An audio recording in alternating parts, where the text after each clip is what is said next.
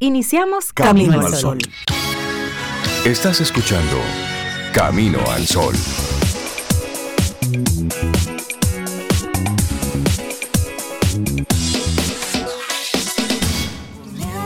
Camino al Sol. Muy buenos días y bienvenidos a Camino al Sol. Es miércoles y estamos a 25 de enero año 2023. Buenos días, Cintia Ortiz Obeida Ramírez se integra con nosotros en un momentito. Buenos días a la vida, ¿cómo está todo? ¿Cómo te sientes? Muy buen día, Rey, Sobe, y buenos días a ti, Camino al Sol oyente, que ya estás por ahí.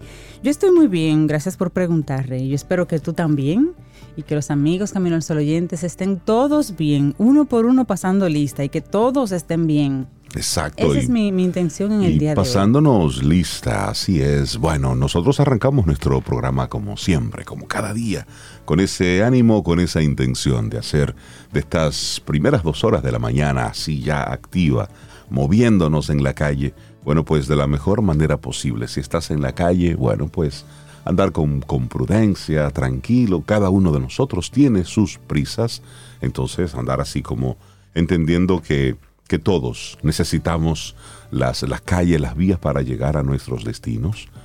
Entonces, muchos van muy rápido, otros a veces van un poquitito lentos. Entonces, eh, buscar como ese equilibrio para que tú llegues bien, tranquilo y en paz. A eso te queremos invitar así desde, desde temprano en nuestro programa Camino al Sol hoy. Es miércoles ya, mitad de semana.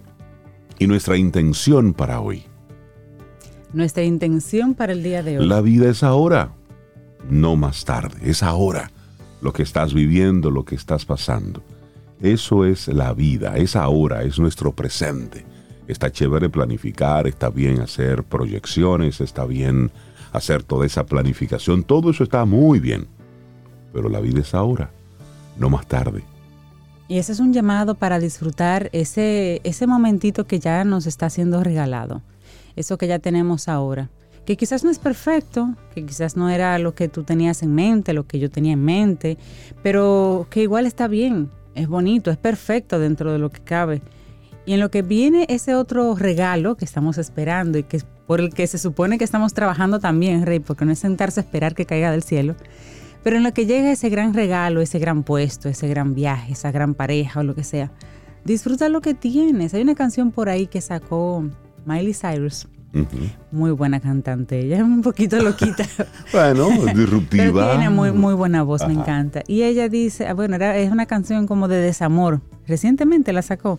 Eso fue la que, Y la que destronó decía- a Shakira. Sí, Ah, ok. sí. Y ella habla en esa canción que bueno, que, que, que extrañaba a esta persona, que nunca pensó que iba a terminar, que todo, que, que todo era para siempre, se suponía, pero que ahora que ella está sola, ella piensa, bueno, me puedo regalar flores, ella misma, me puedo regalar flores, puedo poner mi nombre en la arena. Es decir, no estoy en la posición que yo quería, que yo pensaba, pero dentro de lo que hay, yo estoy en una posición en la que me puedo seguir queriendo, en la que así me puedo como- seguir mimando, en la que me puedo seguir dando mi valor como persona. Algo así como una canción de amor propio. Una canción de amor propio. Ok, sí, es- y eso es, eso es muy válido. A veces pensamos que cuando se cierra un ciclo, se cerró la vida y no. Y le pusiste Miren, candado y bajaste. No, no, no. Hasta que esto no se acaba, no se no acaba. se acaba, no se acaba. Hasta que no bajan el switch machete, si usted sabe lo que es un switch machete, si es dominicano y si nos está escuchando desde México, desde Argentina, desde Chile, el switch machete es un elemento, es un artilugio eléctrico que utilizamos para cortar la energía. Sí, sí, sí, sí, Sí, es el, el es un switch, switch artilugio. que, que, Es un artilugio. que electrifica o elimina la Yo electricidad te iba a- completamente. Hola, a preguntar que era un switch, Un switch machete. Porque yo lo he oído mencionar tanto. ¿Tú tienes uno en tu casa? Debe haber. Sí, Sí, sí, sí. claro. Sí, eso sí, que uno baja. Ese mismo. ¿Y usted baja ese break y switch machete? si usted tiene un inversor, es, es ese aparato en el que usted corta la energía de la Exacto, calle y solamente puede entrar la Y energía del cuando va el electricista, baja el switch. O baja el switch machete. Pero ¿por qué le dirán switch machete? Eso es una buena Vamos a pregunta. ¿De dónde vendrá ese switch machete? A lo mejor era un máster, el Switch Master. Pero la vida es- machete. machete, sabrá Dios. Pero es eso, que eso es lo que es, ¿viste? Ya Cintia sacó. Eso, eso es la, eso es el máster. Usted corta toda la electricidad. Entonces la vida es eso. Mientras usted se levante, abra los ojos, dele para allá. Mientras hay vida, hay vida. Claro. Mientras respiramos, nos vamos moviendo. Claro. Entonces en el día vamos resolviendo cosas. Tú sabes la gente que alcanza la fama en una edad tardía de su vida, que encuentra el amor de su vida Sí. ya retirados, con hijos adultos, y resulta que ahí es que conoce a esa persona. Además, ¿quién fue que dijo que a los 60 años que uno sabe lo que quiere? Claro. Somos niños todavía. Sí, sí, sí. Así es. Un- Eso lo decía una mujer muy seria a la que yo le creo mucho. Sí, sí, sí. Decía, a los 60 años es que ya tú como ser humano, más o menos Nuevecito. como Estás que como ubicado. entiendes qué es lo que tú quieres de la vida. quién tú eres, qué tú quieres, qué tú esperas, Así qué tú no esperas y que no te importa tampoco. Exacto. Esa Porque llega, madurez así. llega un punto donde ya no tienes que demostrarle nada a nadie. Ay, sí. Y ojalá que ese punto le llegue temprano a uno. Ay, sí. Temprano, como que. Sí, porque la vida es ahora, no es más tarde. Así es. Y uno no sabe lo que va a pasar. Uno sale de la Uno casa. sale y ya, no sabe. Y entonces, bueno, pues. Le preguntan a una, a una autora, ¿y por qué usted comienza el libro? Ella escribe un libro que se llama Limpia, que es sobre los quehaceres domésticos, la vida de la mujer que, que es nana, que es, que es compañera de, de limpieza en una casa y demás. Y esa nana pues comienza el libro diciendo, narrando ella misma, que la niña que está cuidando muere. Y en una entrevista le dicen, pero ¿por qué usted comienza la película? Porque luego lo hicieron una, también una película, pero el libro. Comienza escribiendo diciendo ya que la niña va a morir, o sea, como que la trama ella Haciendo la estaba adelantando. Como dicen ahora. Y ella dice, no, yo no estoy adelantando nada, porque si hay algo seguro es que todos vamos a morir. Claro. Claro. Que ella va a morir no es una sorpresa tan No es una grande. sorpresa. El cómo, el qué pasa, Exacto. para que llegue, eso es lo que yo voy desarrollando en el libro. Ah, Gente Pero de que va a poca morir. creatividad. No es una sorpresa. Y yo dije, mira, buena respuesta. Sí, Tal vez en el libro no llegó a morir la niña. A lo mejor. Yo lo hubiera hecho de maldad, no la. Claro. Que no se muera en el libro. Arrancamos nuestro programa Camino al Sol. Estamos a miércoles ya, 25 de enero. Muchísimas gracias por conectar con nosotros a través de estación 97.7 y también caminoalsol.do. Arrancamos con música Ay, entonces. sí, esta canción hermosísima de, de Diego Yar, bellísima, que se llama Ojos Claros. Así iniciamos aquí. Lindo día. Disfruta un delicioso café en compañía de Camino al Sol.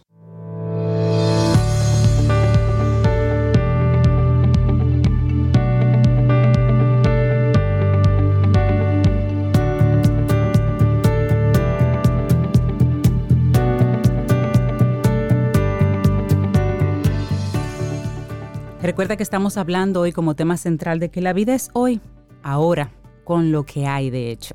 Y esta siguiente frase es de John Hughes y dice, la vida se mueve muy rápido.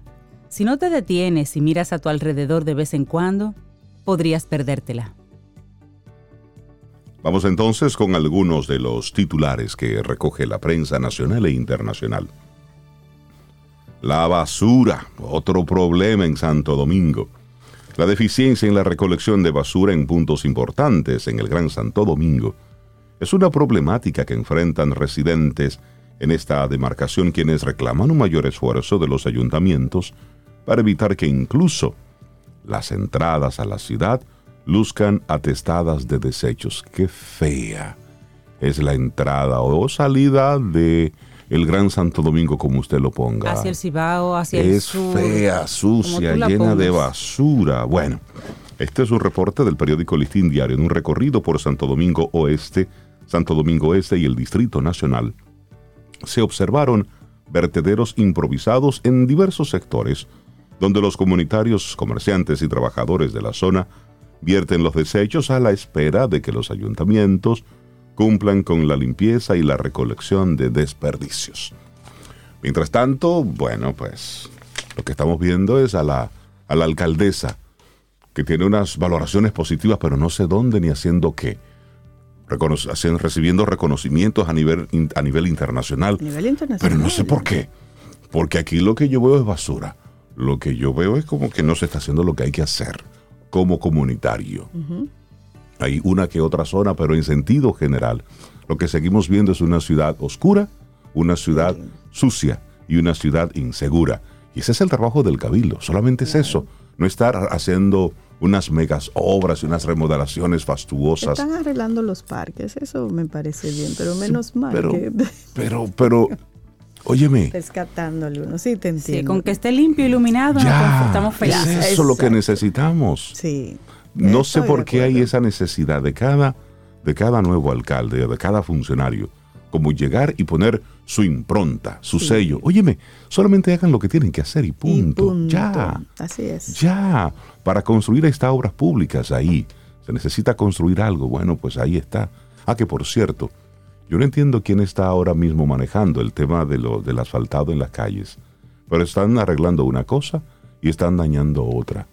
He estado viendo que están asfaltando varios tramos, solamente asfaltan un carril y el otro lo dejan así como a medio talle, hasta por los siglos de los siglos. Entonces, los... Y esto es atención, si usted conoce a alguien que trabaje de esos técnicos de, de- de obras públicas, para que se lo diga, para que los muchachos no hagan eso.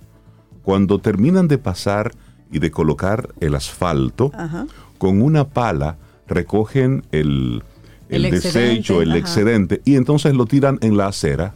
El excedente que cae en el container El y que- demás, y eh, lo tiran en la acera y lo dejan ¿Y ahí. eso como para qué? Nada, lo dejan Pre- como- como, como que el peatón no es gente, entonces Exacto. cogen la acera y Entonces la lo tiran ahí. Entonces, ¿qué ocurre? Que eso luego se seca, se pone duro y no hay forma de tú luego removerlo de la y acera. molesta en la acera ay, para Es el decir, peatón. no es práctico simplemente andar con una carretilla.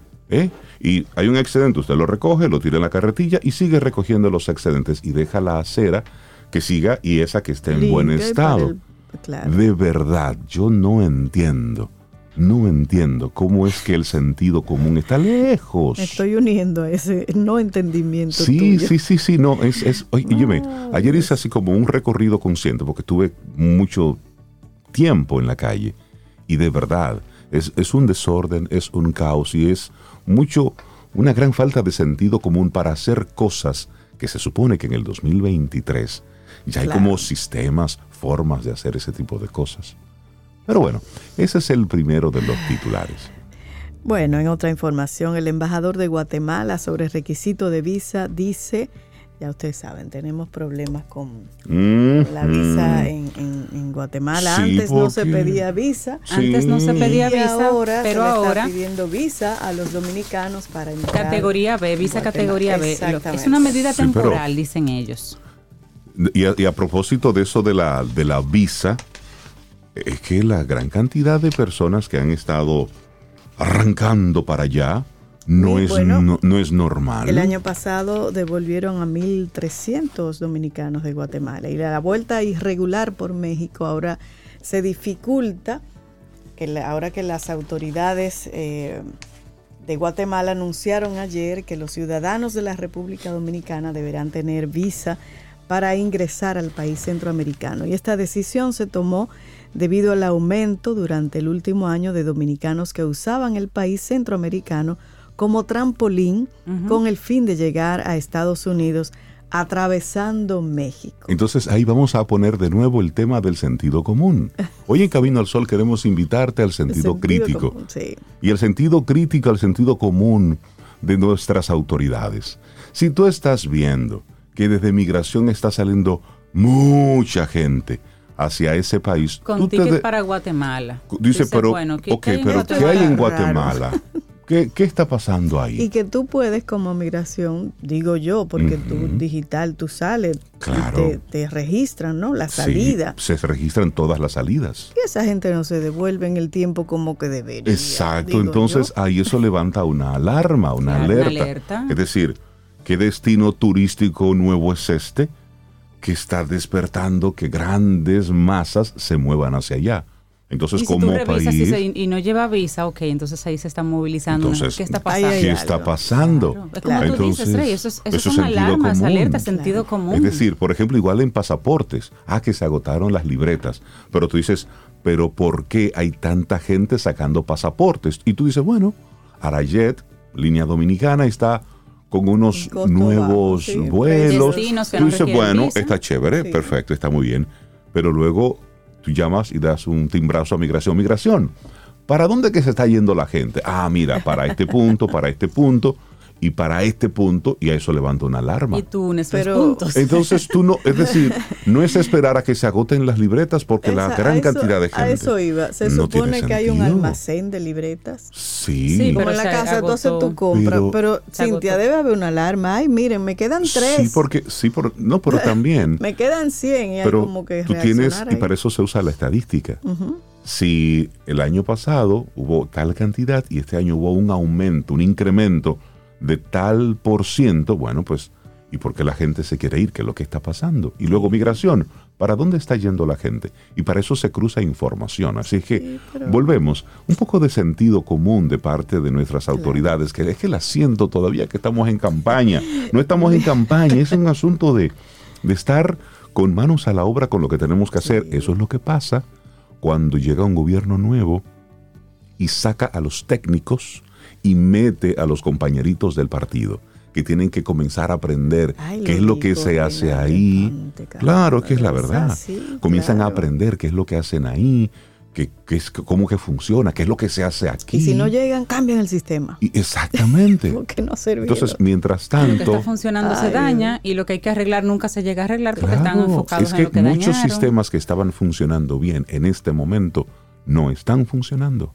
Cosas que ya eran como prueba superada. Correcto. En la Ah, DGI hay una serie de procesos que se han ralentizado muchísimo. El tema de los pasaportes es Sí. importante, por mencionar solamente algunas cosas. Claro. Pero mira, algo importante que dijo el embajador de Guatemala acá en la República Dominicana, el señor Javier Cepeda, dice, eh, lo importante es entender un poco el contexto. Esto no es un tema particular o en contra de República Dominicana como tal. Y además él dice que la medida es temporal, que se analizará cada cuatro meses y la medida entrará en vigencia en 15 días hábiles por lo que se realizará el proceso de socialización respectivo para que los dominicanos que deseen viajar a Guatemala puedan hacerlo sin inconvenientes. Y eso explicó el Instituto Guatemalteco de Migración. No es, no es en contra de nosotros. 93 dominicanos se le negó la entrada a Guatemala por no cumplir con los requisitos migratorios establecidos. Claro. Mil, y oye, Rey, para tu, tu recolección de data, Ajá. eso fue en el 2022, 1393. En el 2021, ¿cuántos? 474. Claro, entonces y ese salto ese salto es un número importante. que llama la Y atención. Llama allá la piensan, atención. bueno, si no lo controlan ellos, lo vamos a controlar nosotros aquí. Exactamente. En nuestro territorio. Bueno, los dominicanos con visa de Estados Unidos o del espacio Schengen de la Unión Europea van a poder entrar a, a Guatemala. Sí, porque ya han sido depurados, porque ya tienen Exacto. un otro historial. Bueno, Exacto. Seguimos. El Colegio Médico Dominicano rompe el diálogo con el, bueno, con el ACNSS, el ANDECLIP y el ANACEDI. Este jueves habrá una reunión junto a ANDECLIP y ANACEDI para valorar las nuevas medidas a tomar. Mientras tanto, los médicos mantienen suspendidos los servicios a varias ARS. El presidente del Colegio Médico Dominicano, Senen Cava, informó ayer martes que de momento no hay más diálogo con la Comisión Especial del Consejo Nacional de la Seguridad Social para buscar una solución a los reclamos y demandas en contra de las administradoras de riesgos de salud. Las negociaciones se pararon, afirmó Cava en una conversación. El lunes los galenos sostuvieron un encuentro, el séptimo encuentro ya, por espacio de una hora y media en la comisión de hay la Comisión del Consejo Nacional de Seguridad Social, donde no fue posible arribar a nuevos acuerdos. Desde la cuarta reunión, Cava había suavizado el tono de su discurso, asegurando que las conversaciones transitaban por caminos promisorios, lo que había elevado la esperanza entre los afiliados de que pronto se levantarían las suspensiones a las ARS seleccionadas. Cava explicó que la decisión de no dialogar se fundamenta en que esta comisión no quiere brindar respuesta inmediata al conflicto y pide plazos de tres y cuatro meses, cuando en menos de un año a las ARS les aumentaron 11 mil millones. Todas las ofertas son futuristas, o sea que en esa conversación todo es espérennos, aguántenos. Ujú.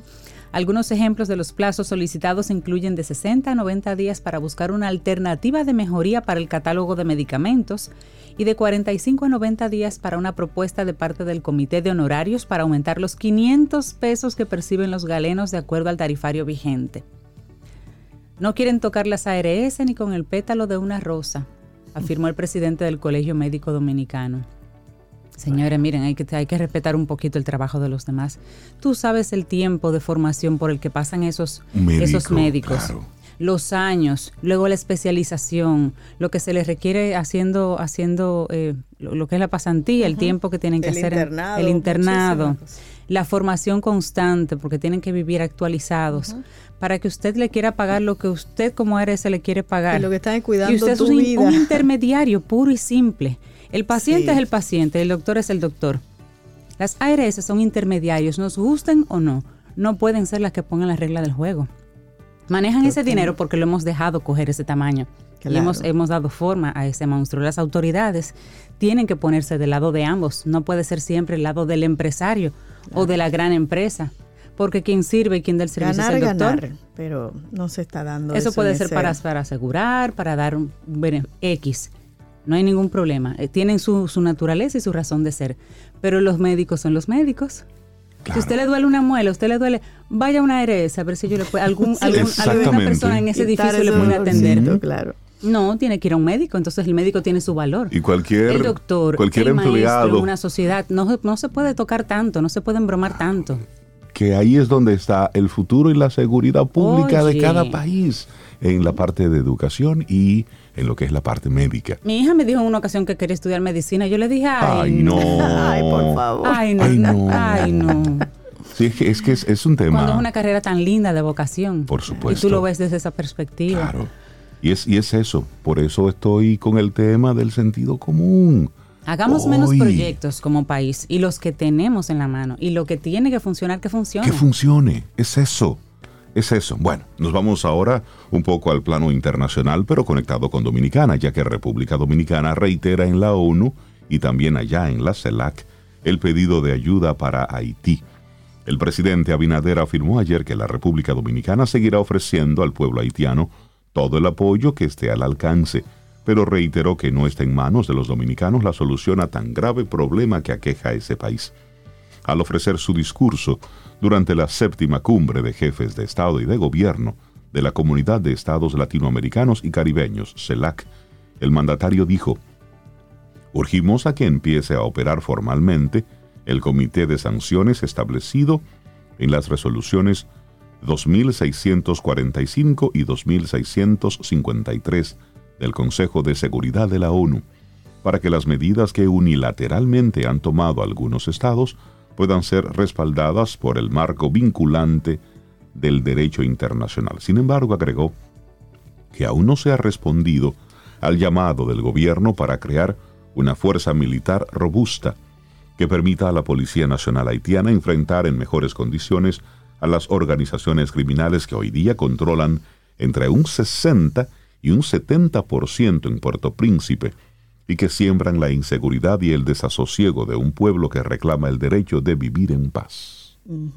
Bueno, y, esa información se conecta con esta que dice que Estados Unidos afirmó este martes que ha hecho todo lo que podía por ahora para ayudar a Haití y guardó silencio sobre las peticiones del gobierno haitiano para que una Fuerza Armada Internacional intervenga en el país para combatir a las bandas armadas. Se lavaron las manos. Así es. Dijeron que ese lío no es nuestro. Y, y que ya han hecho mucho. Que han hecho mucho. Ya, que han hecho todo lo que podían. Okay. La Casa Blanca se posicionó así después de que el embajador haitiano ante la ONU, Antonio Rodríguez, dijera ante el Consejo de Seguridad y Naciones Unidas que Haití no puede seguir esperando a esa Fuerza Armada Internacional debido a la grave situación que enfrenta el país.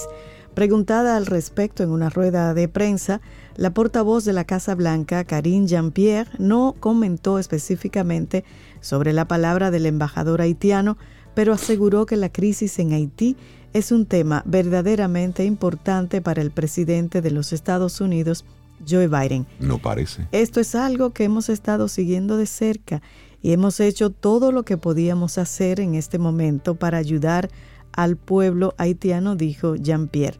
La portavoz, que es hija de haitianos, aseguró que el presidente ha estado siguiendo muy de cerca la crisis en Haití y recordó que formó parte de la agenda de la reunión que mantuvieron a principios de mes en Ciudad de México Biden y su homólogo mexicano Andrés Manuel López Obrador. El gobierno haitiano solicitó oficialmente el pasado octubre la intervención de una misión internacional para ayudar a la Policía Nacional contra las pandillas. Ahí el tema para las ayudas en Haití es que hasta que ellos no se conformen como un gobierno real, que, que los diferentes países los reconozcan como tal, no se atreven a ayudar, porque ¿a quién ayudo? a quien me llama, porque no, pero no hay una figura de autoridad que se haga responsable de recibir, y redistribuir y, ayudar. Que hay un gobierno que Por supuesto. está reconocido. Exacto, se supone. Y además, si esto que dice Estados Unidos lo hubiese dicho República Dominicana. ah, tú sabes. Mm. sabes. Imagínense que nosotros digamos que el presidente diga, ok, ya, no va más, no podemos seguir ayudando, vamos a cerrar cualquier tipo de colaboración porque Ustedes se imaginan. ¿eh? Y que diga exactamente eso mismo, solamente que en vez de decir lo dijo Joe Biden o lo dijo el gobierno norteamericano que lo dijo República. ¿Se imaginan lo que ocurriría? la prensa internacional no, no, el primero que haría algún tipo de comentarios de forma acusadora sería Estados Unidos. Y presión. Eh, pero como lo dicen ellos, pues no. Entonces, y de hecho el, presidente Abinader en CELAC, que mencionaba claro, volvió a advertir sobre los riesgos. Eso el estado bien reiterativo en los escenarios internacionales, sí. Sí, sí, sí. Bueno, nos vamos al plano internacional y como para votar todo esto. ¿Para dónde nos vamos? ¿Para Marte? Sí, no, para Egipto, para ah, Egipto. perfecto. Mira, en Egipto se descubrió una ciudad romana entera cerca de Luxor, en Egipto. Esto ha revelado em, las autoridades de allá. Pero bueno, Egipto anunció el martes, hoy es miércoles, ayer martes, el descubrimiento en Luxor de los vestigios de una ciudad romana entera que data de los primeros siglos de la era cristiana.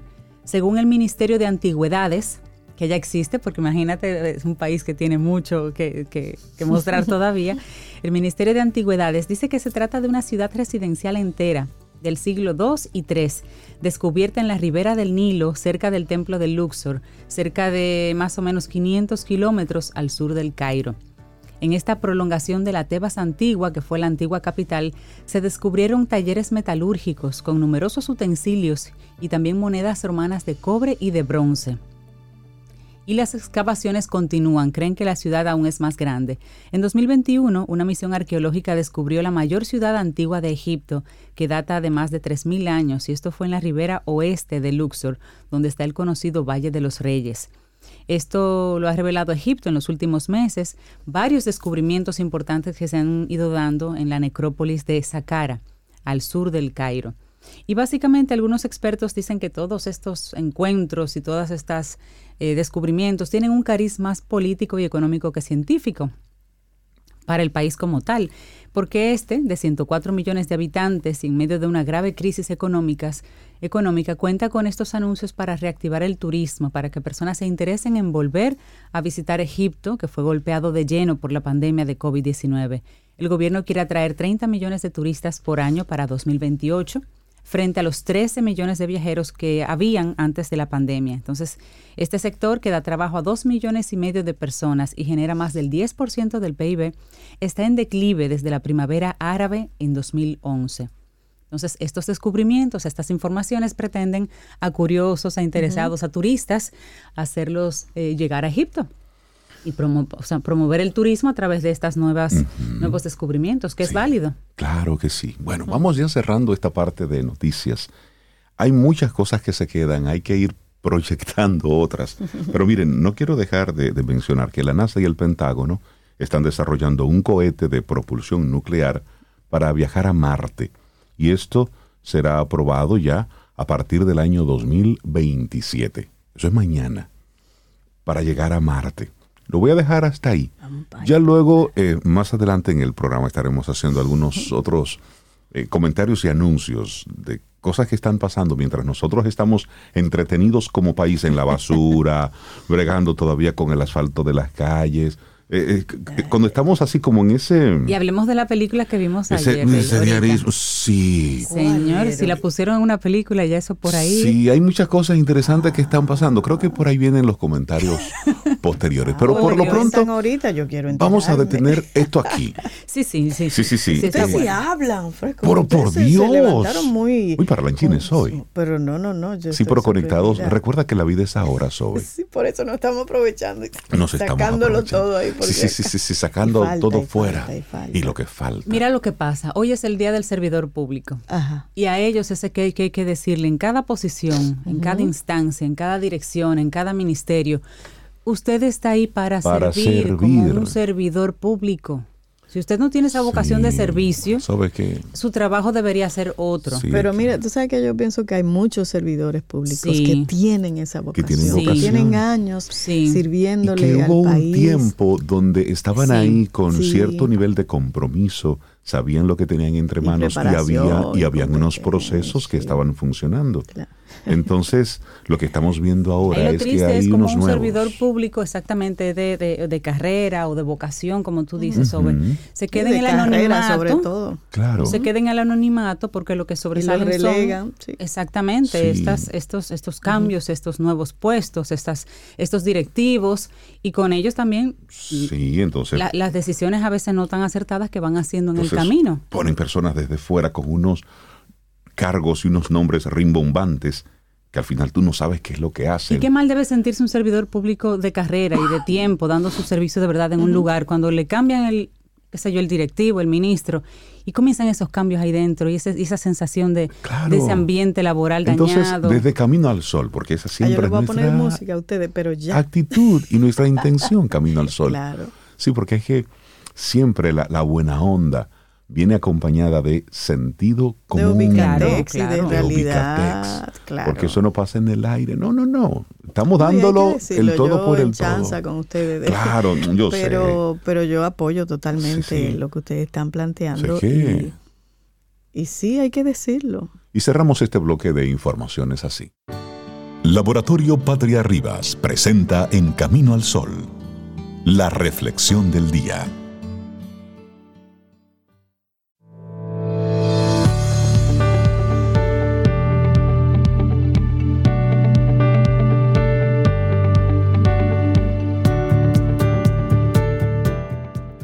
Llévate el electrodoméstico Cuisinart que prefieras. En Supermercados Nacional acumula puntos, paga la diferencia y llévate uno de los cinco modelos que tenemos para ti.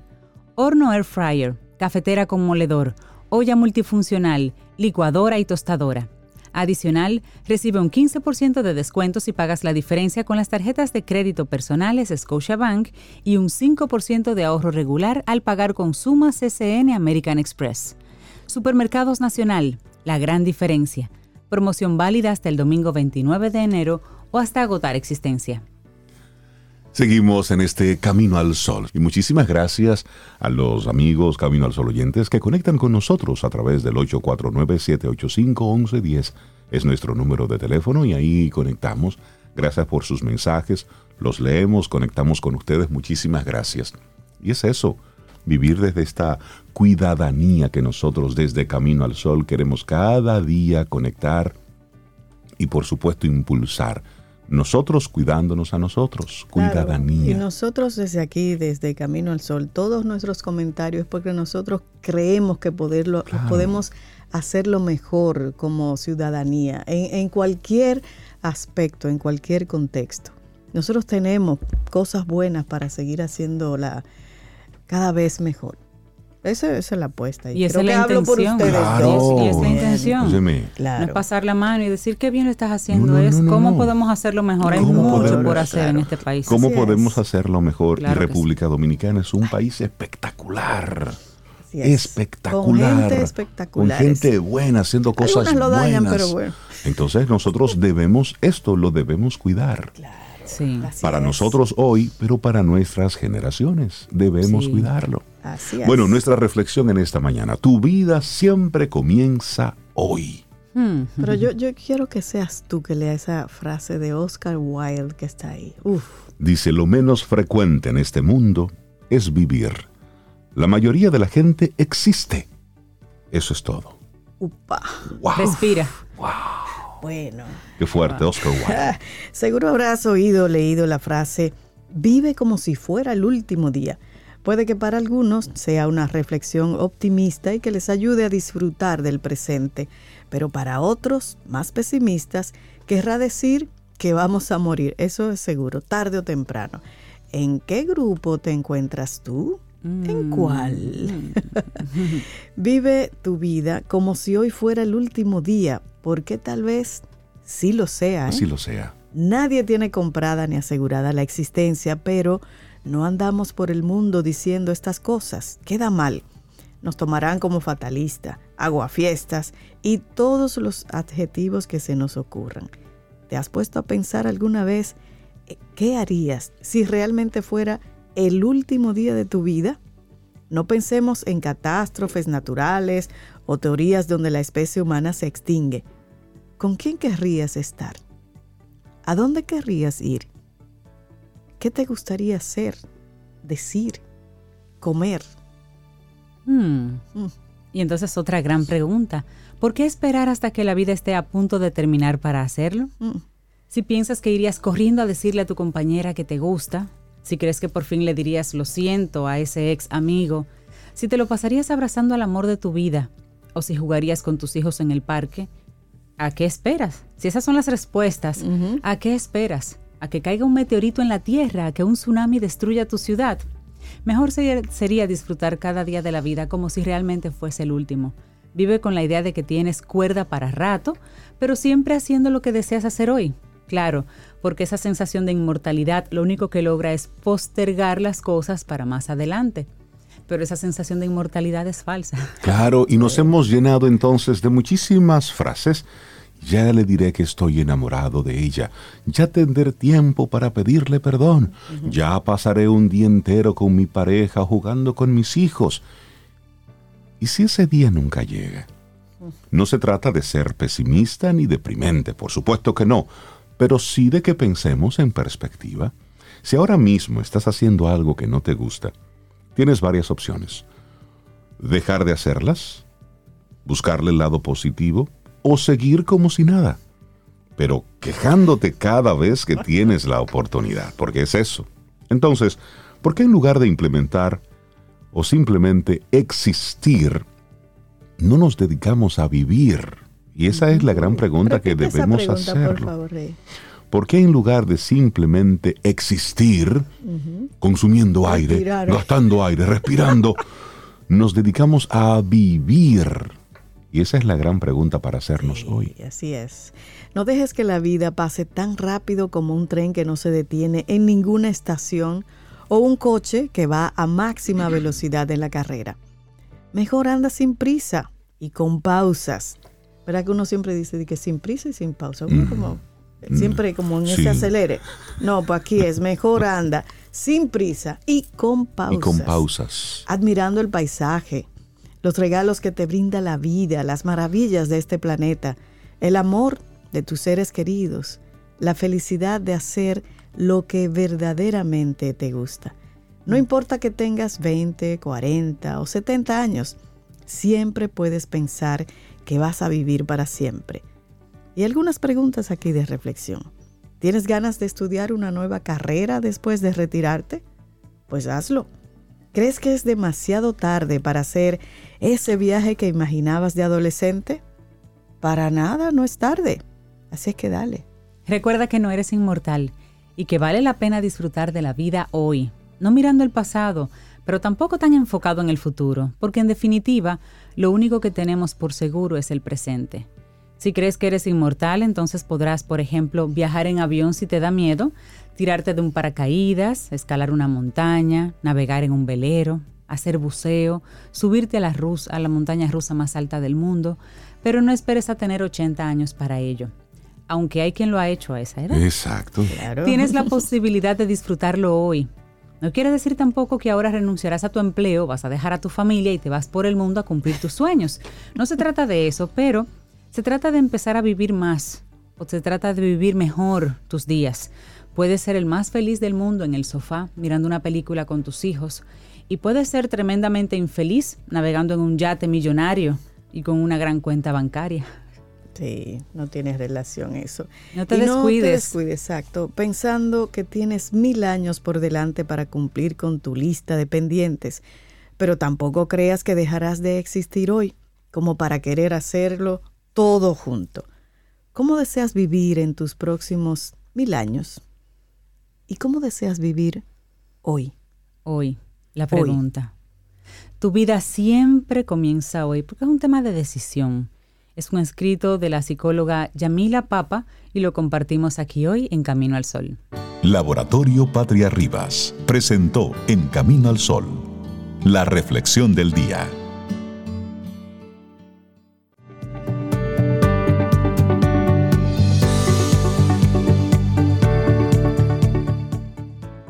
Y dice Paulo Coelho, la vida es corta. No hay tiempo para dejar palabras importantes sin decir. Me gusta eso. No hay tiempo para dejar palabras por decir, preguntas que hacer, respuestas que dar. Conversaciones por mitad, no ninguna. Si usted va ahora mismo rumbo a su, a su espacio de trabajo, haga una revisioncita rápida y pregúntese, si hoy fuera mi último día en este lugar. ¿cómo me gustaría cerrar y dejar esto? Si usted es un funcionario público, si usted hoy fuera su último día, si usted está involucrado en alguna de esas, de esas funciones así grandilocuentes, importantes, si hoy fuera tu último día, ¿cómo te gustaría pasarlo? Igual, si tú eres estudiante, si vas rumbo a la universidad, o si estás en casa ahora mismo simplemente prendiendo ahí un café, si hoy fuera tu último día, ¿cómo sería? Hazte la pregunta. Es bueno darnos ese, ese baño de ubicatext, Sí. porque eso nos, nos pone la vida en perspectiva. Y no es para ser fatalistas, por supuesto que no. Al contrario, es para darle vida a la vida. Y Que en eso es que estamos hoy aquí en Camino al Sol. Sí, sí, Así sí, es. para darle perspectiva. Una noticia de, de último minuto que están recogiendo los medios internacionales. Alemania autoriza el envío de tanques de guerra Leopard 2 a Ucrania. Alemania anunció que ya va a enviar 14 de sus modernos tanques Leopard 2 a Ucrania para que los utilice en su guerra contra Rusia. Se espera que Estados Unidos haga un anuncio similar este miércoles sobre sus tanques Abrams. El gobierno ucraniano considera vital estos vehículos de guerra para enfrentar por tierra a las fuerzas invasoras rusas. El embajador de Rusia en Washington dijo que la noticia era otra provocación flagrante. Y el portavoz del Kremlin consideró que la decisión de Alemania no traerá nada bueno y dejará una marca duradera entre las relaciones de Berlín y Moscú. Las autoridades ucranianas han insistido sobre la necesidad urgente de mayor armamento pesado para enfrentar la invasión rusa y han afirmado que si tuvieran suficientes tanques de batalla podrían recuperar parte del territorio arrebatado. Bueno, pues ya hace unos minutos se, se autorizó desde Alemania el envío de tanques de guerra Leopard 2 a Ucrania. ¿Y saben ustedes cuál es el impacto que tiene, que tiene todo esto? Es que mientras nosotros estamos medio entretenidos con, con muchas cosas por ahí, hay una serie de científicos que ellos hace varias décadas establecieron el reloj del apocalipsis. Una especie de conteo regresivo de cuán cerca estaba el fin del mundo. Entonces, ese reloj del juicio final está más cerca que nunca del apocalipsis en este 2023. Esta no es una información así como para que nos desesperemos. Ahí están los caminos al sol de negativos. No, no, no, no, no. Recuerden que nosotros nos gusta estar aquí siempre positivo, pero con los pies en la tierra. Entonces, oigan esto. Una información interesante nos saca un poco de este día a día. El reloj del juicio final llegó este año al punto más cercano a la medianoche, la hora simbólica en que la humanidad supuestamente, según los científicos, llega a su fin. El Boletín de Científicos Atómicos, que se encarga cada año del manejo de este reloj, dijo que en el tiempo se movió a 90 segundos antes del final del día, en buena medida debido a la guerra de Ucrania. Y esto conectándolo precisamente con esta información que compartía. Cintia de último minuto. Comenzó este reloj durante la Segunda Guerra Mundial para advertir al planeta sobre los peligros de la guerra nuclear.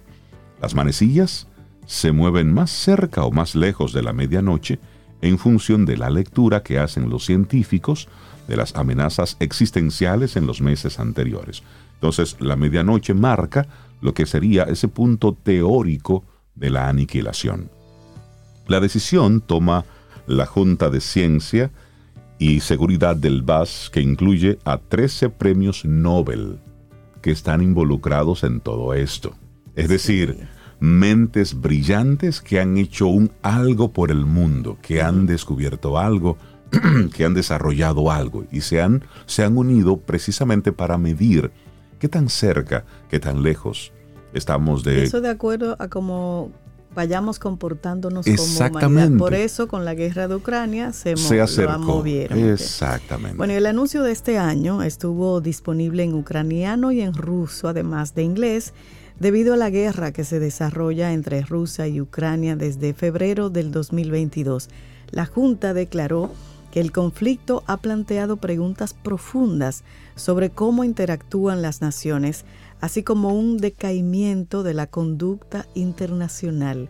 Las amenazas poco veladas de Rusia de usar armas nucleares le recuerdan al mundo que la escalada del conflicto por accidente, intención o error de cálculo es un riesgo terrible. Otros riesgos considerados este año incluyen el cambio climático, las amenazas biológicas y las tecnologías disruptivas. Los efectos de la guerra no se limitan a un aumento del peligro nuclear, también socavan los esfuerzos globales para combatir el cambio climático, dijeron los científicos en un comunicado. Y los países que han dependido del petróleo y el gas rusos en el pasado ahora están buscando, por ejemplo, otros proveedores, los cuales no pueden o no ser verdes, es decir, pueden o no tener esa, esa ecología en su sistema de, de, producción. Y a medida que el mundo continúa experimentando las consecuencias de la pandemia del COVID-19, la Junta dijo que los líderes mundiales deberán seguir identificando y abordando los riesgos biológicos, ya sea que el origen sea natural, accidental o intencional. Bueno, lo que estamos viendo es que una pandemia, por ejemplo, advirtió que ya no es un riesgo que se presenta solo una vez en la vida de alguien, es decir, ya pasó, puede volver a ocurrir. En el 2020, las manecillas de este reloj se movieron 100 segundos más cerca de la medianoche. Los años siguientes, en el 2021, en el 2022, las manecillas se quedaron en el mismo lugar. Lo más lejos que han estado las manecillas del reloj fue justo después del final de la Guerra Fría, que se colocó 17 minutos de la medianoche. Es decir, que si hoy en, la tarde anuncian que esta guerra de Rusia y de Ucrania llega a su fin, bueno, pues ese reloj vuelve y coge otra vez y se pone un poquitito más lejos. Es una forma que tienen los científicos de poco de, alertar a la población mundial sobre el impacto que tienen este tipo de conflictos. No es para ser alarmista, ni esto está pegado directamente con lo que dice la Biblia, ni... No, no, no, no, no, no, no. Esto es desde la ciencia. Si seguimos haciendo lo que estamos haciendo y se ocurre lo que estamos viendo que puede ocurrir... Se acelera el pues final y es es hasta lógico. Exactamente. Ellos le dan una explicación más científica, pero es hasta lógico. No es que estamos siendo fatalistas aquí en Camino al Sol, no. Saben que nos gusta mucho compartir informaciones y contenidos desde la ciencia, porque durante mucho tiempo en nuestra humanidad y nuestro sistema ha vivido con muy, muy ciego en base a una creencia. Y para estar vivos es en base a certezas. y por cierto, los científicos también indican que el núcleo de la Tierra se frenó. Ah, Ese es otro dato. el núcleo terrestre. No, yo hoy les dije que yo venía a darles informaciones del hoy. El último que apague la luz y cierre la tierra. Y para que estemos en el hoy. Miren, el núcleo terrestre es uno de los componentes más misteriosos de nuestro planeta. Y bueno, surgen informaciones sorprendentes. A mí esto me encanta, este tipo de información. La última es que parece haberse frenado e incluso podría estar rotando en sentido contrario a la superficie. No es solo que se detuvo el núcleo. Ahora. es que el mundo está al revés. Es eso. el mundo está al revés. Entonces, esto no es un... Entonces, vuelvo. Esto no es un presagio de apocalipsis ni nada de eso.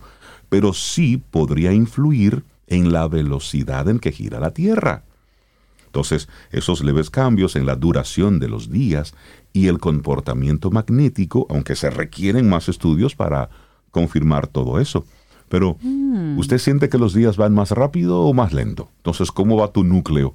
se está moviendo más rápido, más lento o va al revés. Oye, pero qué interesante. Dice, dicen ellos, los científicos. Vemos evidencia contundente de que el núcleo terrestre ha estado rotando más rápido que la superficie, pero alrededor del año 2000, 2009 se detuvo.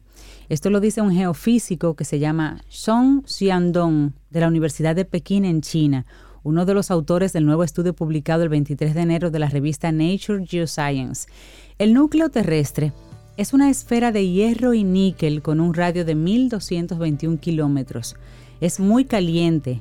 Sus 5.400 grados Celsius lo equiparan a la temperatura del Sol, que se estima en 5.700 grados Celsius, y está rodeado por una capa gruesa de metales en estado líquido conocida como núcleo externo. Eso, eso nos lo daban a nosotros en clases. ¿Ustedes recuerdan eso? Recuerde eso.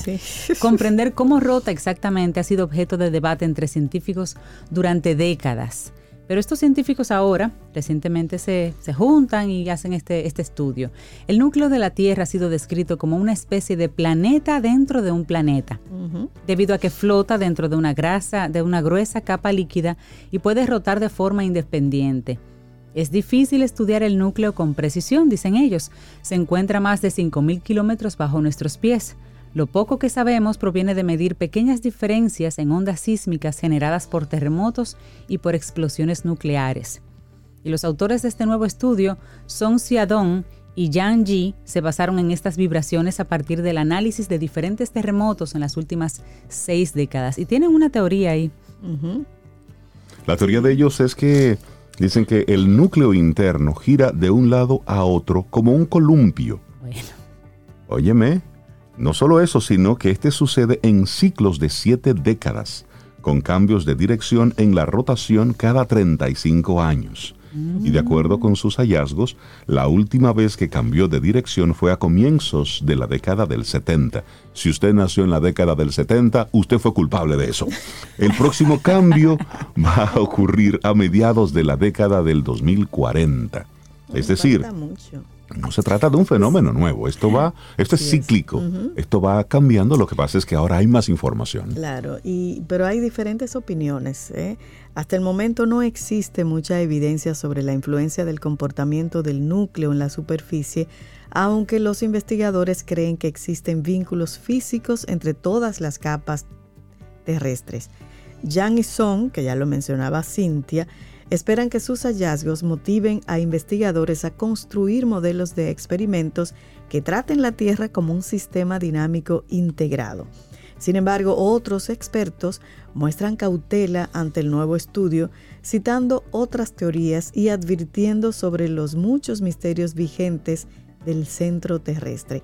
Una de las grandes interrogantes que quedan es cómo reconciliar el ralentizamiento descrito por Yang y Song con los cambios más rápidos reportados en otros mm. estudios.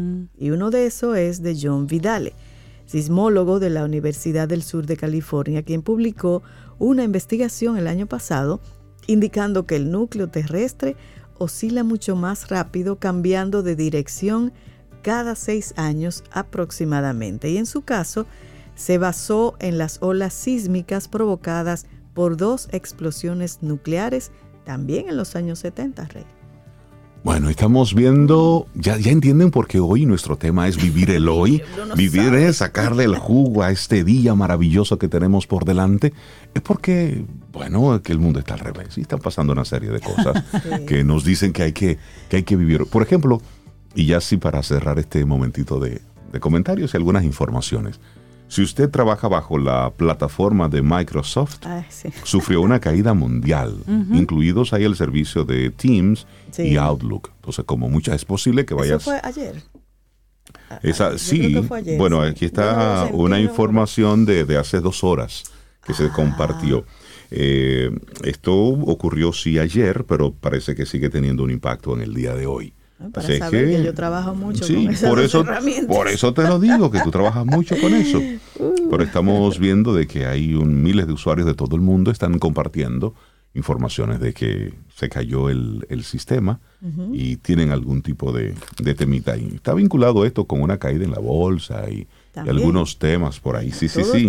Se calcula que 280 millones de personas se conecta diariamente a través de Microsoft Teams en el mundo. Una ah. plataforma muy usada. Exactamente. Entonces, esto se produce luego de que Microsoft informó que sus ventas solo aumentaron un 2% en los últimos tres meses del año pasado y que sus ganancias bajaron en un 12%. No sé, parece que alguien se puso bravito y dio un clic por ahí a algún lado. A ver si es bueno, ¿eh? ¿Eh? A ver si es bueno.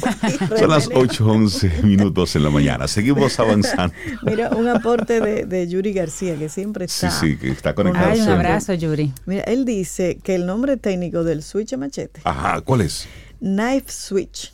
Ah. Knife, switch. De, interruptor de, cuchilla. Ah y se llama así por su diseño. Y es posible que haya una confusión de conceptos y en vez de sentido común haya comunidad sin sentido. no, yo quiero ponerle la otra. No, no, no. Muy Yuri ese comentario.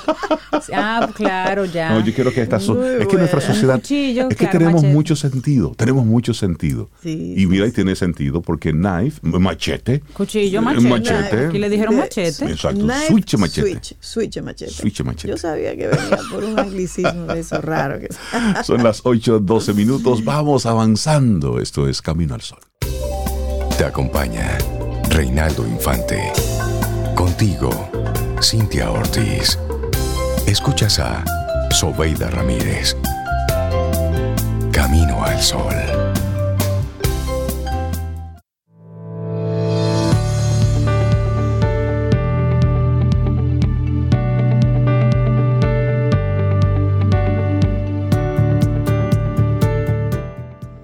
Y seguimos con nuestro tema central en el día de hoy. Aprovechar el momento, aprovechar el día. Hoy es el, mejor momento para, estar vivos. Y esta frase es de Francis Bacon y es súper bonita y te pone en perspectiva la vida. Dice, empieza a hacer lo que quieres hacer ahora. No vivimos en la eternidad. Solo tenemos este momento, brillando como una estrella en nuestra mano y derritiéndose como un copo de nieve. Más claro de ahí. Qué bonito. Más claro de ahí. Más claro de ahí, sí. Seguimos avanzando en este camino al sol. Muchísimas gracias por conectar con nosotros y estamos felices de recibir a Caril Taveras, experta en estrategia comercial, es conferencista, docente y sobre todo ella es una apasionada por el tema de la transformación digital y desde Ideox acompaña a empresas en ese proceso. Caril, buenos días, bienvenida de nuevo a Camino al Sol en este año. ¿Cómo estás? Todo muy bien, gracias a Dios, y mejorando con esas caras bellas que puedo ver Qué bueno. Gracias, Caril. Gracias, gracias por que nos toca. Qué bueno volverlos a ver en este nuevo año, el año, eh, el mes donde todavía la gente anda hablando de los propósitos. Sí, sí, sí. sí. Y como hoy estamos hablando del hoy en nuestro programa, pues vamos a hablar un poquito de qué hacer con, ese pensamiento que tienes en tu cabeza de si es tiempo de actualizarme profesionalmente, cómo debo hacerlo, qué debo hacer. Y vamos a hablar de transformación digital para ponerle un poquito más de velocidad a ese reloj del que hablábamos en el espacio Pero me gusta la propuesta que tú traes en el día de hoy, porque haces una pregunta. ¿La transformación digital es solo digital? Muy interesante, sí. E-, esa pregunta, esa pregunta eh, eh, les voy a hacer un spoiler. Esa pregunta quedó respondida en nuestro newsletter que subimos fresquecito en la tarde de ayer a nuestro espacio en LinkedIn, eh, porque tenemos toda la intención de ayudar a desmitificar que todo esto comienza por las herramientas. Y bueno, parece trillado. Hemos hablado mucho de transformación digital, este, muchas empresas han iniciado estos procesos, somos clientes de otras que ya van muy, muy, muy adelante en haber iniciado o ya culminado y lo que están en mejora continua. Somos, eh, por ejemplo, clientes de Amazon, que es el santo grial de todo este modelo digital, en el sentido de que, bueno, lleva 20 años estableciendo sus estándares de servicio. Y de las cosas que nos llaman mucho la atención de esta gran marca ha vivido sus temas en los últimos meses, ¿verdad? Pero sigue siendo una marca icónica en cuanto a conocer a su cliente. Conoce el journey, ese camino, ese trayecto que, pues eh, avanza cada uno de los clientes que somos parte de su plataforma. y nos deslumbra. Sabemos que si tenemos algo colocado en el carrito y bajo de precio, nos manda un mensaje. Hey, Caril, aprovecha ahora, aprovecha. Dejaste, algo, dejaste una compra por mitad. Anoche justo recibí un mensaje diciendo, recuerda que dejaste estas dos cosas en el carrito. Yo, Ay, yo también anoche ¿y qué es esto? Exacto. Todavía no has completado tu compra, pero es un gusto interactuar con su bot si tienes alguna, alguna ah. necesidad de información adicional. Si estás en los Estados Unidos y quieres hacer una devolución, es una delicia, porque es súper fácil, la experiencia es chulísima. Entonces estamos hablando de una marca de tecnología pura y dura. Y digamos, bueno, Caril, pero tú nos estás diciendo que la transformación digital no comienza por las herramientas y nos estás hablando del santo grial de las herramientas tecnológicas. bueno, básicamente la tomamos como ejemplo de lo que es una cultura totalmente cliente céntrica, una organización que nace desde una propuesta de valor muy enfocada a las expectativas, a prescribir, a trascender en lo que se llama la relación con el cliente. Es una empresa innovadora de visión futurista, muy futurista, diría yo, realmente, porque sabemos que, eh, andan metidas en las big techs en muchos temas eh, últimamente. Y bueno, esto no se trata de un espacio para hablar de Amazon. Básicamente a donde nos quiero llevar a nuestros Camino al Sol oyentes es a entender que si comenzamos por las herramientas, este proceso de transformación, tenemos un altísimo porcentaje de fallar. Tú nos decías al inicio, Rey, que bueno, nos eh, dedicamos a la consultoría profesional, apoyamos a muchas empresas en procesos de transformación, muchos de estos de transformación digital Hablamos cada año con cientos de directivos, eh, gerentes, encargados eh, de departamentos en estas organizaciones. Y bueno, ¿qué hemos aprendido y qué hemos estudiado? Que ese por ciento es cerca del 80. Todas estas empresas que inician los procesos de transformación digital desde las herramientas y acaban con quemazón. Totalmente. de recursos es mucho, es mucho que aprender técnicamente, pero lo más importante, si yo no le encuentro la utilidad práctica a todo esto que estoy aprendiendo, pues se convierte simplemente en un dolor de cabeza operativo. mucho dinero y mucho talento quemado en el proceso. Entonces, el papel que juega la cultura de la organización en estos procesos es vital. Si es una organización que no está abierta a la innovación, si carece de la agilidad necesaria, para que estos proyectos se puedan abordar mientras se corre el business as usual. O sea, estamos en proceso de transformación, pero el, el, negocio hay que correrlo porque hay que pagar la nómina, ¿verdad? Si el liderazgo no está convencido, no está alineado, no está comprometido con esta nueva visión, muy pronto la organización va a encontrar el muro. Y aquí estamos haciendo una analogía con ese maratonista que se ha preparado para correr 42 kilómetros y de repente por ahí por el 30, 35, se encuentra con el muro o la pared, que no es más que cuando hemos agotado esa reserva de glucógeno y comenzamos a utilizar otras fuentes menos eh, eh, atractivas de combustible de nuestro cuerpo. Nos detenemos, creemos que ya no vamos a poder. Esto es lo que pasa en las organizaciones. Y es que las herramientas no se activan solas. Los procesos no, se analizan ellos mismos. Los procesos no se analizan ellos mismos. Las prioridades del negocio no cambian por arte de magia. Los clientes que necesitan ese contacto humano detrás de la herramienta no lo logran solo a través de la herramienta. Y es aquí donde hacemos la pregunta. ¿Por dónde entonces comienza la transformación digital? A ver si ustedes van rápidamente a la respuesta. ¿Por dónde? La mente, la, oh, el mindset de la persona primero. Exacto. La persona. Claro, claro. Totalmente. Si nosotros no abordamos esto desde las personas, nos estamos perdiendo una gran oportunidad de triunfar en este proceso continuo de transformación. Nosotros desde nuestra metodología de trabajo ayudamos a las organizaciones a trabajar, a diseñar ese mapa de ruta que los va a acompañar en el proceso. Es, tener una brújula eh, que nos va a ir guiando eh, para que no lleguemos al puerto incorrecto. Gracias a Dios que los amigos aquellos que vinieron, unos barcos, eh, pues llegaron sin brújula porque eh, abrieron esto al nuevo mundo. los que vinieron a buscar canela y clavo dulce, esas cosas, se toparon con nosotros. Iban a las Indias, pero llegaron. Se toparon con nosotros. Ellos no llegaron, se toparon con nosotros. Qué diferente. mira qué bien, aquí andan estos indios todos. Pero bueno, eso es otro tema. Lo importante es entender que todo esto debe comenzar con la cultura de la organización. Debe asegurar que se visitan los procesos. Debemos tocar la médula organizacional. Mira, en esa misma y en esa misma línea, Caril, que estamos hablando hoy de sí, la transformación digital es solo digital. Si usted como empresa en este momento todavía está en esa etapa de pensar en el mundo digital, pues mire, le voy a decir algo entre usted y yo. Caril no está escuchando esto. Usted está tarde. Porque ya el tema ahora mismo, es decir, el tema hoy, ahora, es la aplicación de la inteligencia artificial en los procesos.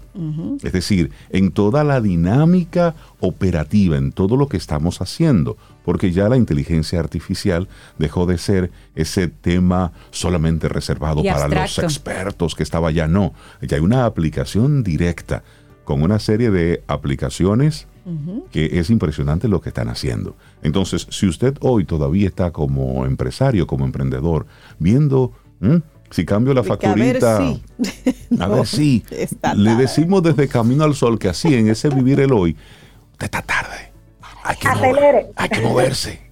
Acelere. Pues mira, Rey, me das la oportunidad de contar que nosotros, eh, pues como, como, como empresa, tomamos la decisión en el año 2020, antes de la pandemia, vale aclarar, eh, de lanzar eh, en alianza con, con el INTEC este, un programa de transformación digital. ¿Por qué lo hicimos? Tomamos nuestro, nuestra experiencia, nuestra práctica y la volvimos un programa, una certificación de tan solo 12 semanas, 21 eh, sesiones de clases de dos horas cada vez en vivo, virtual, nos conectamos a una herramienta. Hemos egresado ya cerca de 300 líderes eh, organizacionales y lo tomamos, tomamos esa decisión por esa razón, porque dijimos, bueno, necesitamos apoyar a las organizaciones de República Dominicana y, ¿por qué no?, de Latinoamérica, a acelerar ese proceso de conversión, a entender que cada uno de los colaboradores debe convertirse en un ente habilitador y acelerador de ese proceso, que deben haber disruptores conceptuales, que alguien tiene que encender esa chispa y que lo ideal es que comiencen desde la posición correcta para que no se atrasen en el proceso y no inviertan recursos que luego, pues muchos de ellos pueden ir al zapacón si comenzamos desde la perspectiva incorrecta. Entonces lanzamos el Programa Internacional de Transformación Digital, Cultural, Estratégico y Organizacional. Me van a permitir recordar que vamos a una séptima cohorte, ya vamos al número 7. Y en este número 7 que comenzamos en marzo, wow, así mismo, comenzamos en marzo, Dios mediante, este, estamos esperando ver estas personas que, como tú bien dices, Rey, necesitan acelerar ese proceso. Si eres tú, Camino al Sol oyente, ese, ese líder, ese colaborador organizacional que quiere robustecer esa propuesta de valor de tu modelo de negocio, que, se quiere montar en las tendencias disruptivas tecnológicas, eh, que ya ha tocado todos los sectores de, de, económicos del mundo, no solo del país, del mundo, y ser capaz de monetizar y rentabilizar el conocimiento que se adquiere de los clientes todos los días, al estilo de esas grandes tecnológicas, hay que hacer la tarea y hay que hacerla ahora. Yo te animo a que visites nuestra web este, o nuestras redes sociales también eh, y conozcas un poco de qué va este programa. Nosotros hemos habilitado con el apoyo de nuestro partner, Intec, una, unas becas parciales y es el momento de, hacer contacto con nosotros para que puedas disfrutar de ella. Y ustedes se preguntan, como nos preguntan mucho de los, de los egresados del programa que se quedan en contacto con nosotros, ¿por qué comparten tanto contenido de valor que pertenece a una de sus prácticas? Y bueno, esta es nuestra responsabilidad social empresarial. Entendemos la urgencia, entendemos que necesitamos ayudar a muchas empresas y a muchos líderes a acelerar este proceso porque se trata de la competitividad de nuestro país. Eh, nosotros ya no competimos con la tiendecita de al lado, competimos con todo un mundo eh, que se mueve en lo digital y se mueve muy rápido, como ustedes estaban comentando hace un rato. Entonces, es el momento de hacerlo. Dejo esta invitación abierta sobre la mesa. Se pueden comunicar con nosotros o preguntarle directamente al chat de Camino al Sol y ustedes nos redirigen eh, cualquier pregunta que le hagan. Pero sí, si estás pensando este año actualizarte profesionalmente y quieres ver un cambio en la forma en que estás llevando tu modelo de negocio o tu carrera o tu emprendimiento, eh, acércate y conoce esta propuesta de valor, porque es hoy como bien decías, Rey, es hoy. Es hoy y ya estamos tarde. Para mañana es tarde. Para mañana es tarde. para esta tarde ya es tarde. Así es, y me consta eh, el excelente contenido de esos materiales de, Ideox. Ideox.net, entren ahí para que vean ese, ese programa y, aprovechen esas media becas disponibles. Y si no, simplemente ese programa vale cada peso, así que no tiene que pensar en becas, simplemente entre y aprovechelo. es para el conocimiento. Es invertir en uno mismo. No, y que de verdad eso hace crecer las empresas. Oh, Usted tiene que ir con ese fin en, en, la mente. ¿La transformación digital es solo digital? Comenzamos con las personas. Esa es la pregunta. Comenzamos con las personas, pero no podemos estar dormidos. Hay muchas cosas que están pasando mientras nosotros en República Dominicana estamos todavía con lo básico. Sí, con lo básico estamos nosotros aquí lidiando con cosas muy elementales. Nuestros gobiernos históricamente se han enfocado en ordeñar la gallinita de huevos de oro de, de turno. En una ocasión era la industria azucarera y todos los gobiernos solamente miraban la industria azucarera. Pero luego comenzaron a ver otras cosas y luego terminaron en el, turismo. Y ahora solamente ven turismo, ven hoteles y ven playas y se olvidan de otras cosas de productividad, que realmente es ahí donde hay un crecimiento no de un sector, sino de todo un país. Y por eso queremos hacer como ese llamado desde Camino al Sol. A que el gobierno también abra un poco la mirada. Siento que están como los caballos, solamente mirando el turismo como como la única respuesta y en nuestro país hay cerebros brillantes. En todas las en áreas. todas las áreas. Uno y hay no puede apostar a Hay que diversificar, hay que diversificar. Y hacerse la pregunta. Y seguir trabajando para el Por supuesto. Pero es al es, es contrario, es utilizar las cosas nuevas no solamente es hotel y playa, lo que hay en República Dominicana. También tenemos cerebros muy productivos, gente que está haciendo cosas interesantísimas. Y son talentos que no lo estamos utilizando en República Dominicana, pero desde República Dominicana están brindando servicios a empresas internacionales. Es decir, aquí se están formando muchachos en todas las áreas de la tecnología. Sí desarrollando buenas cosas y como no encuentran un campo de utilidad aquí, pues tienen que emplearse en empresas en, en otros, en otros, países. Entonces, eh, para que observemos que sí, aquí hay gente que también puede tomar este tema de, de, lo digital, de la transformación digital, el tema de la inteligencia artificial aplicada a toda esta dinámica. Son gente que las tenemos aquí. nos podemos sorprender. Caril, gracias por traernos este tema para mover un poquitito el piso. Antes, antes de irnos, quisiera decir dos cosas más. Número uno, hablando de este talento, Intec, por ejemplo, nuestro socio en el programa es una cantera de talento tecnológico en el país. Hay que mirar hacia allí, de allí salen cerebros muy potentes y, tenemos que capitalizarlo. Y número dos, eh, voy a hacerle una invitación pública a una, a una joven eh, que, que admiro mucho. Ella es de Ángel, Sol Disla. ¿Y por qué lo hago? Porque creo que sería bueno que la tengamos en el programa y que puedan hablar de esta, esta reunión que tuvo Ángel con, con el presidente de la República, creo que la semana pasada, donde se hablaron de todas esas oportunidades que ustedes mencionan, más allá del, del tema de turismo. Creo que sería bueno escuchar cuáles son las propuestas que está haciendo Ángel eh, desde su organismo para, para asegurar que nosotros como país sigamos siendo competitivos, porque creo que todos compartimos, los que, por lo menos los que estamos en este espacio, y sé que me consta que los Caminos al Sol oyentes son muy educados en estos temas. Este, creo que es importante que todos estemos al tanto de hacia dónde podemos remar eh, como país. Nos preocupa a todos eh, la sostenibilidad de nuestro país y no solamente de un sector de la población y de la economía. Definitivamente. Karil Taveras de Ideox, muchísimas gracias, que tengas un excelente día. Un abrazo. Un abrazo. Gracias, Karil. Ten un buen día, un buen despertar. Hola. Esto es Camino al Sol. Camino al Sol.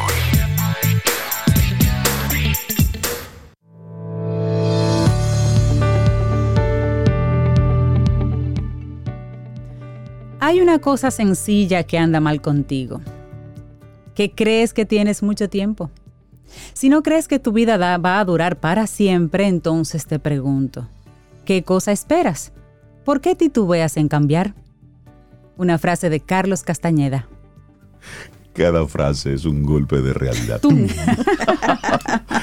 y nos vamos de carnaval. Sí, porque ya va cerrando el mes de, enero. Ay, ¿verdad? Entonces, sí, sí, sí, sí, sí, como que en ese ánimo nos vamos de carnaval. A mí me encanta el carnaval. A mí también. Como vegana que soy, obviamente.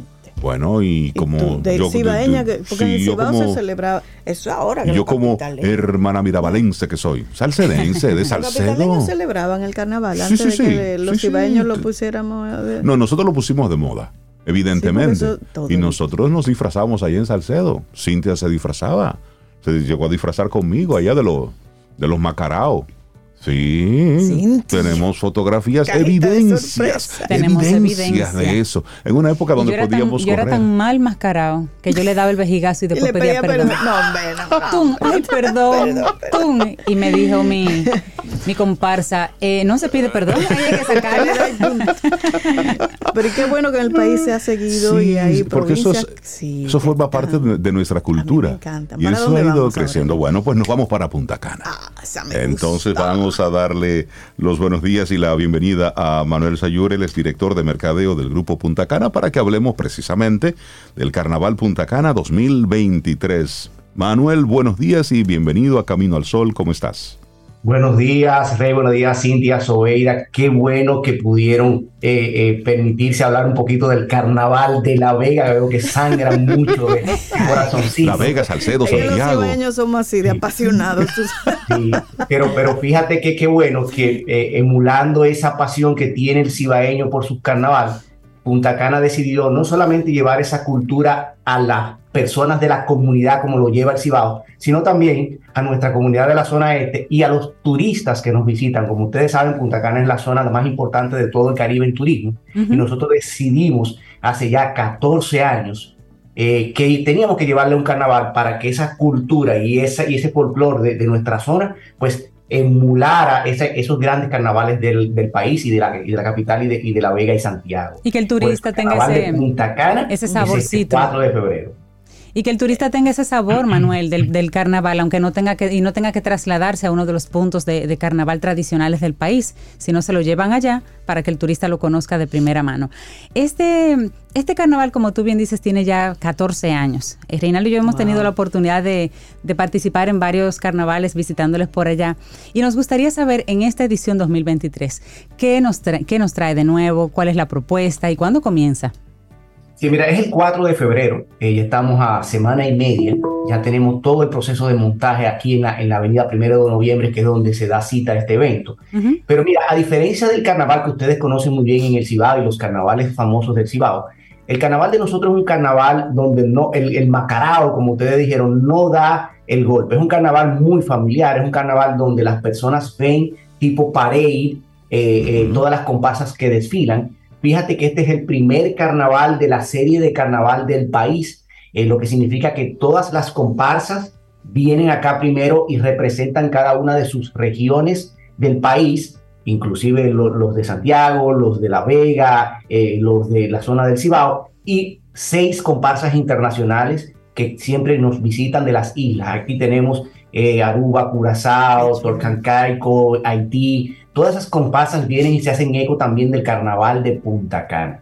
A diferencia de los carnavales que ustedes conocen, eh, nosotros miramos los carnavales desde tarimas, en otros le dicen cuevas, nosotros decimos tarimas y nuestros patrocinadores son los que patrocinan esas tarimas e invitan a las personas. Es un carnaval gratuito eh, en público general, pero el que quiere tener una experiencia más familiar un poquito más tranquila, pues tiene acceso a las tarimas. Wow. ¿Y cómo, cómo participa? ¿Cómo va uno al carnaval? ¿Es un solo día o uno se queda, que sería lo maravilloso, el fin de semana entero disfrutando del carnaval en Punta Canas? Claro. Mira, pre-pandemia, pre-pandemia habíamos puesto una, una nueva modalidad. Habíamos tenido tres días de carnaval, donde en esos tres días, inclusive el fin de semana, pues habían fiestas de carnavales, las, las, las comparsas desfilaban varias veces y se hacían varios shows. El carnaval nos limitó un poquito, tuvimos dos años fuera de servicio.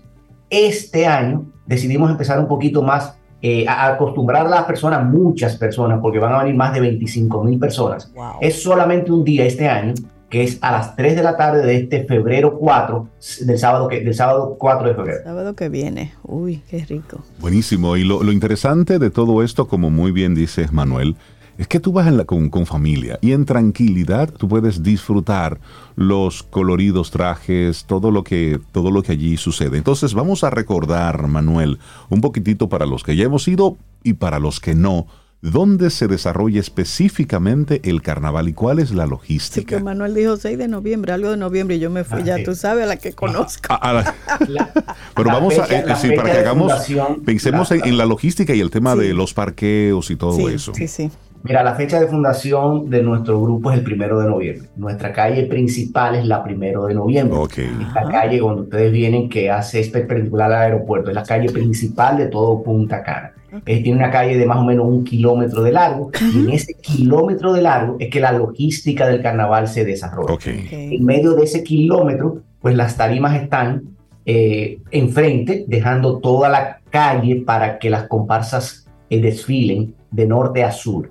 Eh, en cuanto a la logística de parqueo, tú sabes que nosotros, eh, eh, junto con Blue Mall Punta Cana, que es parte de nuestro grupo, pues tenemos todos los parqueos de Blue Mall y todos los parqueos aledaños. Entonces las personas van a llegar, se van a parquear en toda la zona de Blue Mall, caminan 200 metros y están dentro del carnaval. Es una zona segura, con parqueo seguro, con parqueo de seguridad, dentro de los terrenos de Blue Mall Punta Cana. Y uno puede estar, Manuel, qué sé yo, de pie en las aceras de, de todo ese trayecto o, lo ideal es subirse a una tarima y cómo, si se puede, uno sube a una tarima. Mira, es, es abierto al público y queremos que todos los, los estratos sociales pues, converjan en el carnaval, inclusive los turistas. Tú puedes venir gratis y en gratis tú vas a tener áreas de gradas, áreas de terreno general y vas a poder ver tu carnaval. Si quieres estar un poquito más cómodo, pues tú vas a tener tarimas donde tú aquí, cuando llegues al carnaval, puedes comprarla, no tú vas a ver los puestos de venta, donde tú pagas 1.200 pesos por tu tarima, donde vas a tener bar, donde vas a tener eh, eh, eh, acondicionamiento del área, vas a tener con tu familia y poder compartir. Tenemos tarimas que cuestan hasta mil dólares por persona, pero eso dependiendo del nivel de las personas que quieran venir. Es gratis. Y cuando tú vienes acá, tú encuentras los puestos de venta de las taquillas. Perfecto. Hay opciones. Hay opciones, esa, es la idea. ¿Hay alguna línea general que ustedes utilicen, Manuel, para lo que es el carnaval? Digamos, un gran tema que englobe la, la, la, actividad. Sí, ponte tu careta. Ponte tu careta es el, el, el, tema oficial del carnaval. Se lo voy a hacer llegar inmediatamente por WhatsApp a ustedes. Por favor. Es un tema que ya tiene con nosotros más de 10 años y es un tema así como aquel famoso que pegó Fernando Villano, eh, Villalona sobre baile, en, la calle. en la calle. Nosotros tenemos el de nosotros que es Ponte tu careta, que es bastante pegajoso un merengue dominicano. Ay, qué bueno, pásalo para compartirlo. Y, la pregunta es, ¿y si ya la tengo puesta? Muy bien, Manuel. un poquito. Mira, y, son hermosas las, las, comparsas. El que ha tenido la oportunidad de, de, estar en algún carnaval de Punta Cana en años anteriores son comparsas muy muy cuidadas, eh, muy, muy coloridas, de muy buen gusto, muy variadas además, porque cada quien trata de representar su, su, pueblo de la mejor manera posible. Y se estrenan esas comparsas en Punta Cana. Luego van a sus pueblos, pero ellos se estrenan allá. Y ver las nuestras de toda esa, de esa área de Punta Cana y demás, pero también ver las internacionales, porque Manuel mencionó varias islas donde hacen unos carnavales espectaculares. Qué bueno, qué bueno. ¿Cómo se llaman los los, los, las comparsas, el esmacarado, como ustedes dijeron ahorita, de la zona de La Vega, el típico de allá. No, el Diablo Cojuelo. Diablo Cojuelo. los diablos de La Vega. Los lechones. No, los lechones son de Santiago. De Santiago. la Vega tiene, tiene uno. Nosotros como Punta Cana tenemos nuestra marca registrada de nuestro Diablo Cajuelo. tres caras. Cuando ustedes vengan a ver que la, el desfile de las tres caras es un diablo cajuelo patentizado por nosotros, hecho por artesanos en La Vega, pero solamente se repite y se tiene que usar aquí en, Punta, Cana, porque tiene un diablo de tres caras, una cara ah. frontal y dos laterales. Ay, ay, pues ay. Son tres caras. Ah, pero mira, qué bueno. Y tú no sabes para dónde están mirando. me gusta, me gusta. Bueno, la cita es pronto ya, el sábado 4 de febrero. ¿A partir de qué hora formalmente comienza el desfile como tal? Tres de la tarde. Ay, tiempo de llegar, comer, ubicarse. y después quedarse para el domingo. Y quedarse. Disfrutando. a partir de las 3 de la tarde en el Boulevard Primero de Noviembre de Punta Cana Village. Es una actividad muy linda. Un cierre, un cierre de una orquesta famosa. Tenemos este año a Eddie Herrera, que va a ser el ah. cierre del carnaval a las 7 de la noche. Ah, pero una fiesta. Talentazo. Pero muy bien. Ah, pero me, parece bien y siento a Sobe como muy conectada con eso de quedarse por allá. Claro. Oh. Manuel, muchísimas gracias por darnos todas estas informaciones. Manuel, señor director de mercadeo del Grupo Punta Cana, gracias por habernos invitado, bueno, pues a este Carnaval Punta Cana 2023, el sábado 4 de febrero. Los espero por acá, espero verlo por acá de su abrazo. ¿eh? Gracias, Manuel. Gracias, Manuel. Lindo día.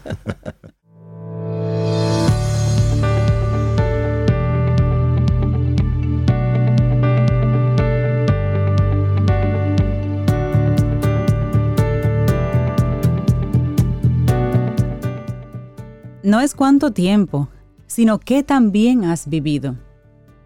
Séneca.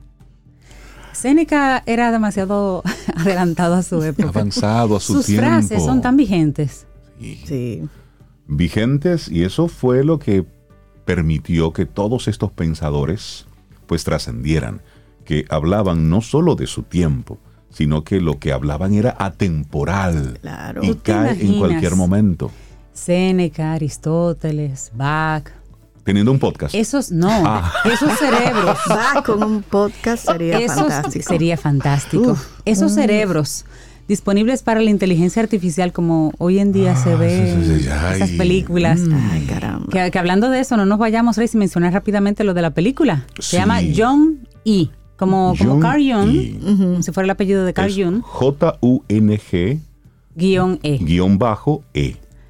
Es coreana. Ah, esas son buenas. Y la trama es básicamente sobre inteligencia artificial. Y señores, deja uno pensando muchas cosas. Es decir, imagina que, y así lo decimos rápido, imagina que tu cerebro pueda ser conservado y de acuerdo a tu poder adquisitivo puedas elegir si tener un cuerpo pero serías un androide, es decir, un robot, un modelo A, porque pagaste y tendrías los mismos derechos que tienes hoy ahora, caminar libremente, trabajar, casarte, tus propiedades las conservas. Pero si no tienes mucho dinero, serías entonces, tu cerebro quedaría igual en un cuerpo así androide, pero no tendrías... Modelo B. Modelo B, no tendrías entonces una serie de derechos, no te podrías casar, no pudieras eh, trabajar, hay una serie de cosas que, que pierdes no algunos, algunos derechos. Y luego categoría C, donde tu cerebro simplemente es tomado por un una corporación y esa corporación puede ser con tu cerebro lo que quiera, y tu familia es recibiría. ese es barato. Ese, es gratis. Ese es gratis. Ese es gratis para ti. Tu familia de hecho recibe una compensación. Una compensación.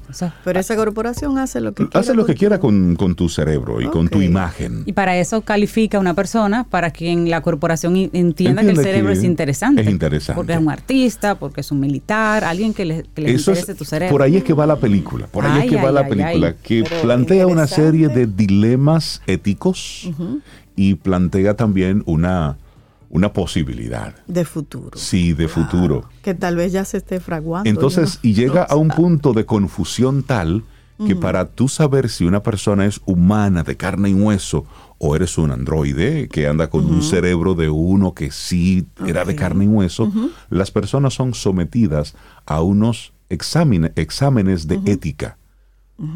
Entonces, cada cierto tiempo la oh. persona se somete a una serie de preguntas y de acuerdo a las respuestas, pues la inteligencia artificial identifica si no, tú eres humano o no, tú eres ya un androide. Mm. Porque se parecen tanto, tanto que no hay forma de distinguirlos a simple de, vista. De distinguirlos. De hecho, hay algunos, algunos androides que cuando sufren un accidente en la película es que se ven los dedos y, ahí se, enteran ellos que son androides. Entonces, es, cosa, es interesante. Terrible, increíble. Jun y se llama. O sería J-U-N-G diagonal bajo E. ¿Eh? Oh. es interesante, salió ahora en este 2023, es un drama de ciencia ficción, es una película coreana, pero pone en perspectiva, y ahí está todo de lo que se está hablando ahora, inteligencia artificial, mm. multiverso, el metaverso, ya uno no sabe, multiverso, metaverso, ya, uno ni sabe, son tantas cosas. Y pero yo siempre digo, cuando lo ponen en una película, ya por ahí se está haciendo, se está pensando. Llegamos al final. para irse haciendo la idea. Ah. Llegamos al final de nuestro programa en el que hoy nuestra intención para este día vamos a, vamos a recordarla, que es la vida es ahora, no más tarde, es ahora. Y todo lo que hemos hablado ha sido con el propósito de enfocarnos, de que vivamos este día como lo que es el único. Y si fuera el último, Señores, mañana si el universo sigue conspirando, si usted quiere y nosotros estamos aquí, tendremos un nuevo camino al sol. Así es. Si nos vamos con Xiomara Fortuna, esto que me encanta, que es lo más reciente que ha estado haciendo, me encanta. Esta que tú ves. Así se llama. Oigan la letra. Esta que tú ves. Ay, Xiomara. Hasta mañana. Así nos vamos. Lindo día. Un abrazo, Xiomara. Y esperamos que hayas disfrutado del contenido del día de hoy. Recuerda nuestras vías para mantenernos en contacto. Hola arroba caminoalsol.do Visita nuestra web y amplía más de nuestro contenido. Caminoalsol.do. Hasta, una, próxima, edición. Y pásala bien.